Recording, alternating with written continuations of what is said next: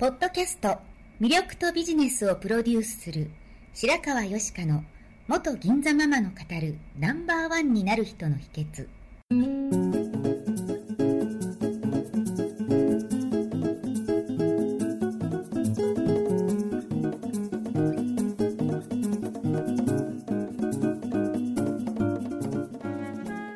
外資系企業の OL から銀座のナンバーワンホステスそしてママに。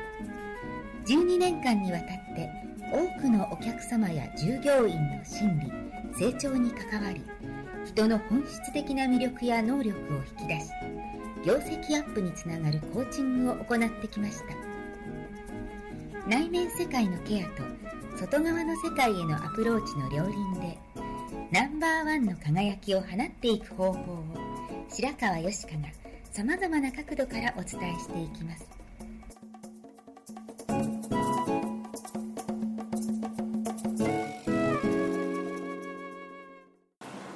こんにちは。魅力とビジネスをプロデュースする白川よしかのナンバーワンになる人の秘訣を始めたいと思います。今日はアシスタントナビゲーター新井幸恵、通称サッチーとともにお届けしてまいります。よろしくお願いします。よろしくお願いしますそれでは今日の質問ですはい、お客様に繰り返し選んでいただけるようなおもてなしについて吉川さんはどうお考えですか？という質問が来ていますはい、ありがとうございます。繰り返し選んでいただけるおもてなし。そうですね。まあ、つまりリピートされるっていうことですよね。はいうん、まあ何でもそうですけれども気持ちのいい人はいその時間や空間で気持ちのいい感情になったとしたらやっぱりもう一度そこに行きたいとかその人に会いたいって思いますよね、はいうん、でどうしたらそういう気持ちよく感じるかっていうと人間って自分が可愛いじゃないですか。自分が特別なんだ特別に大事にされてるんだって思ったら嬉しくないですか？そうですね。はい。その他大勢のみんなと同じですって言われるよりやっぱりあなたは特別ですっていうふうに思われると嬉しいですよね、はい。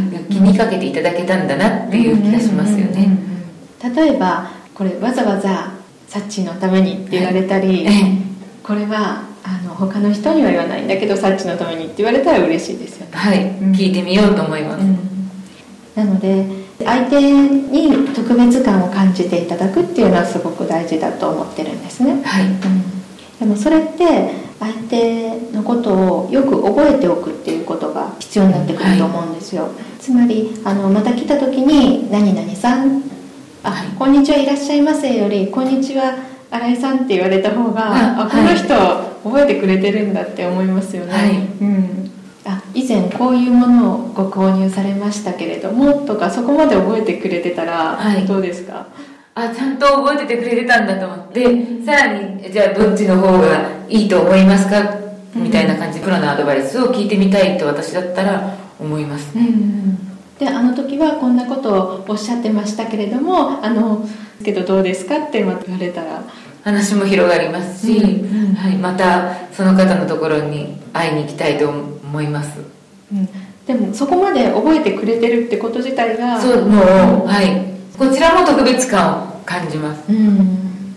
なので相手に興味を持つ、はい。やっぱり相手に興味を持ってどうやったらこの人は満足するのか、はい。うん、っていうふうに事前にこう予知する能力であったり相手のことを読む能力っていうのが必要だと思うんですね、はい。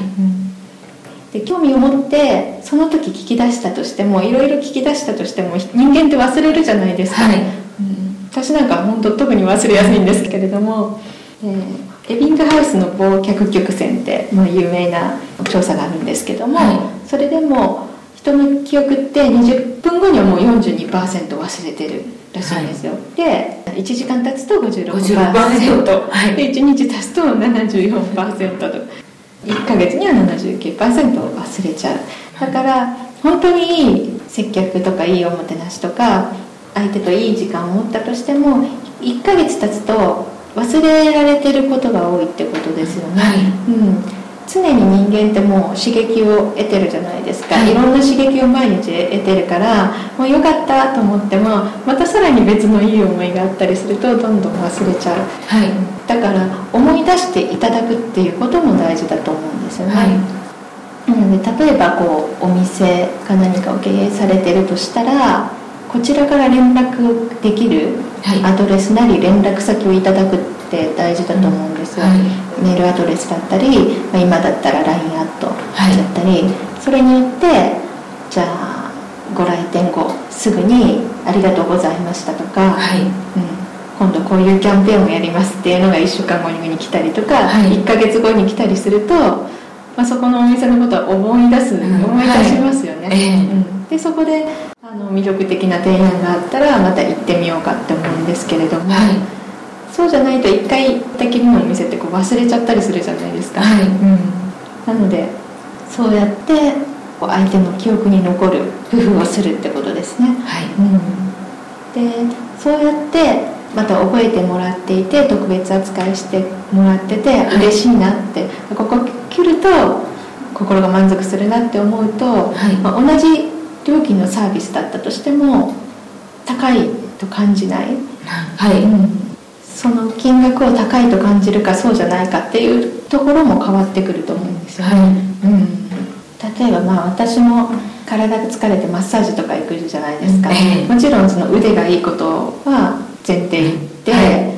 それ以外にもこう自分が疲れてる時はあんまり話しかけないでほっといてくれたりとか、はい。話したい時は話したりとか、えいろいろ覚えてくださってて自分の体のこうツボ,、はいツボというかね癖とかも覚えてくださってて居心地いいなっていう人のところにやっぱり行きたいじゃないですか。そうですよね。うん。はい。でそこよりも安いところがあったとしても安かろう悪かろうのところに行っても全然疲れも取れなくて、はい。気持ちも満足できなくてイライラするんだったらそれはなんか捨て銭になっちゃいますよね、うん。で相手のことをよく覚えているとお相手が来た時にその方が何を求めているのか、はい。うんどういう方だからどういうことをして差し上げれば喜ぶのかというストーリーが組み立てやすくなるじゃないですか、はい。うん、事前に察知する。はい。相手が望むことを自然に察知する。力が、まあ、なんか察知の前にしたあれですけど、はい。察知する力が強くなるんだなって思うんですよね、はい。うんうんおっしゃる通りですね、例えばあの今日は早く帰りたいっていう欲求が強いとしたら、はい。すごい丁寧に丁寧になんか接客をして時間が伸びちゃった、はい。そしたらそれは相手にとってマイナスじゃないですか、はい。電車に乗り遅れるとかあるかもしれないですよね、はい。に乗り遅れるとか。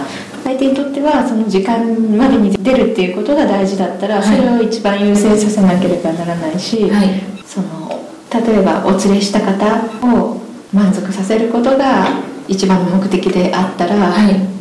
もうそれは絶対徹底しなきゃいけないだろうし、はい。うん、相手が何を望んでるのかっていうその察知力、はい。うんすごく大事だなと思いますね、うん。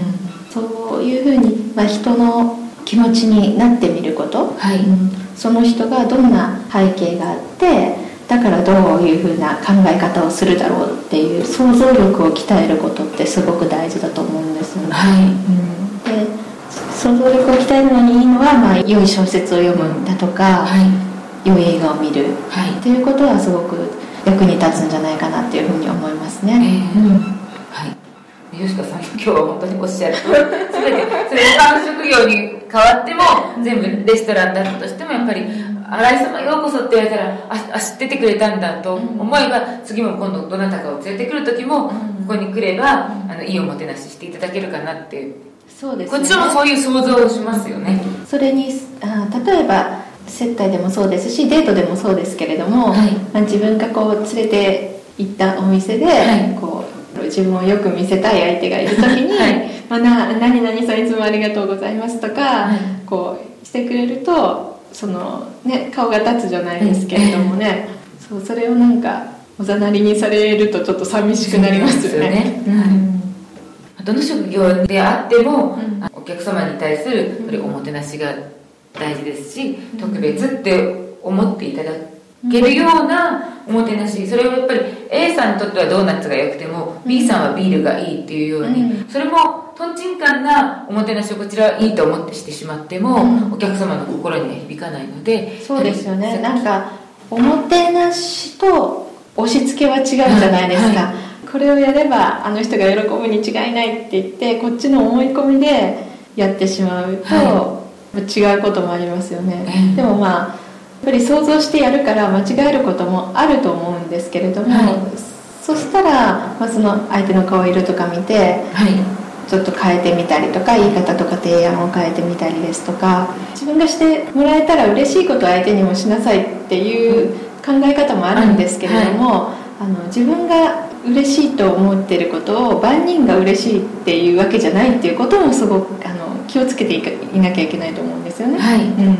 自分はコーヒーが好きでも、まあ、すごい単純に言うと自分はコーヒーが好きでも A さんは紅茶が好きで、はい。うん C さんはミルクが好きだとしたらそのコーヒー出したら違うじゃないですか、はい。うん。だからそれはやっぱり相手に聞く、うん、その察知能力もそうですし、この間糖尿病って言ってたなって方に、うん。美味しいアメリカのドーナツが上陸したのでって言われてもこの好き勝手なんですよね。困ってたんですけどことを記 憶しておくこともそうですし、あの察知する能力もこれを差し上げたら喜ばれるかなっていうのも、服装であったり、うんうんどこに住んでるかとか、ちょっとずつ聞いたことを覚えておくことも大事ですすね。ね。あとはもう本当質問力ですよね、はい。うん、聞かないとわからないことは多いので、はい。うん。では次週は質問力について聞いてみたいと思います、ありがとうございました。はい。ありがとうございました。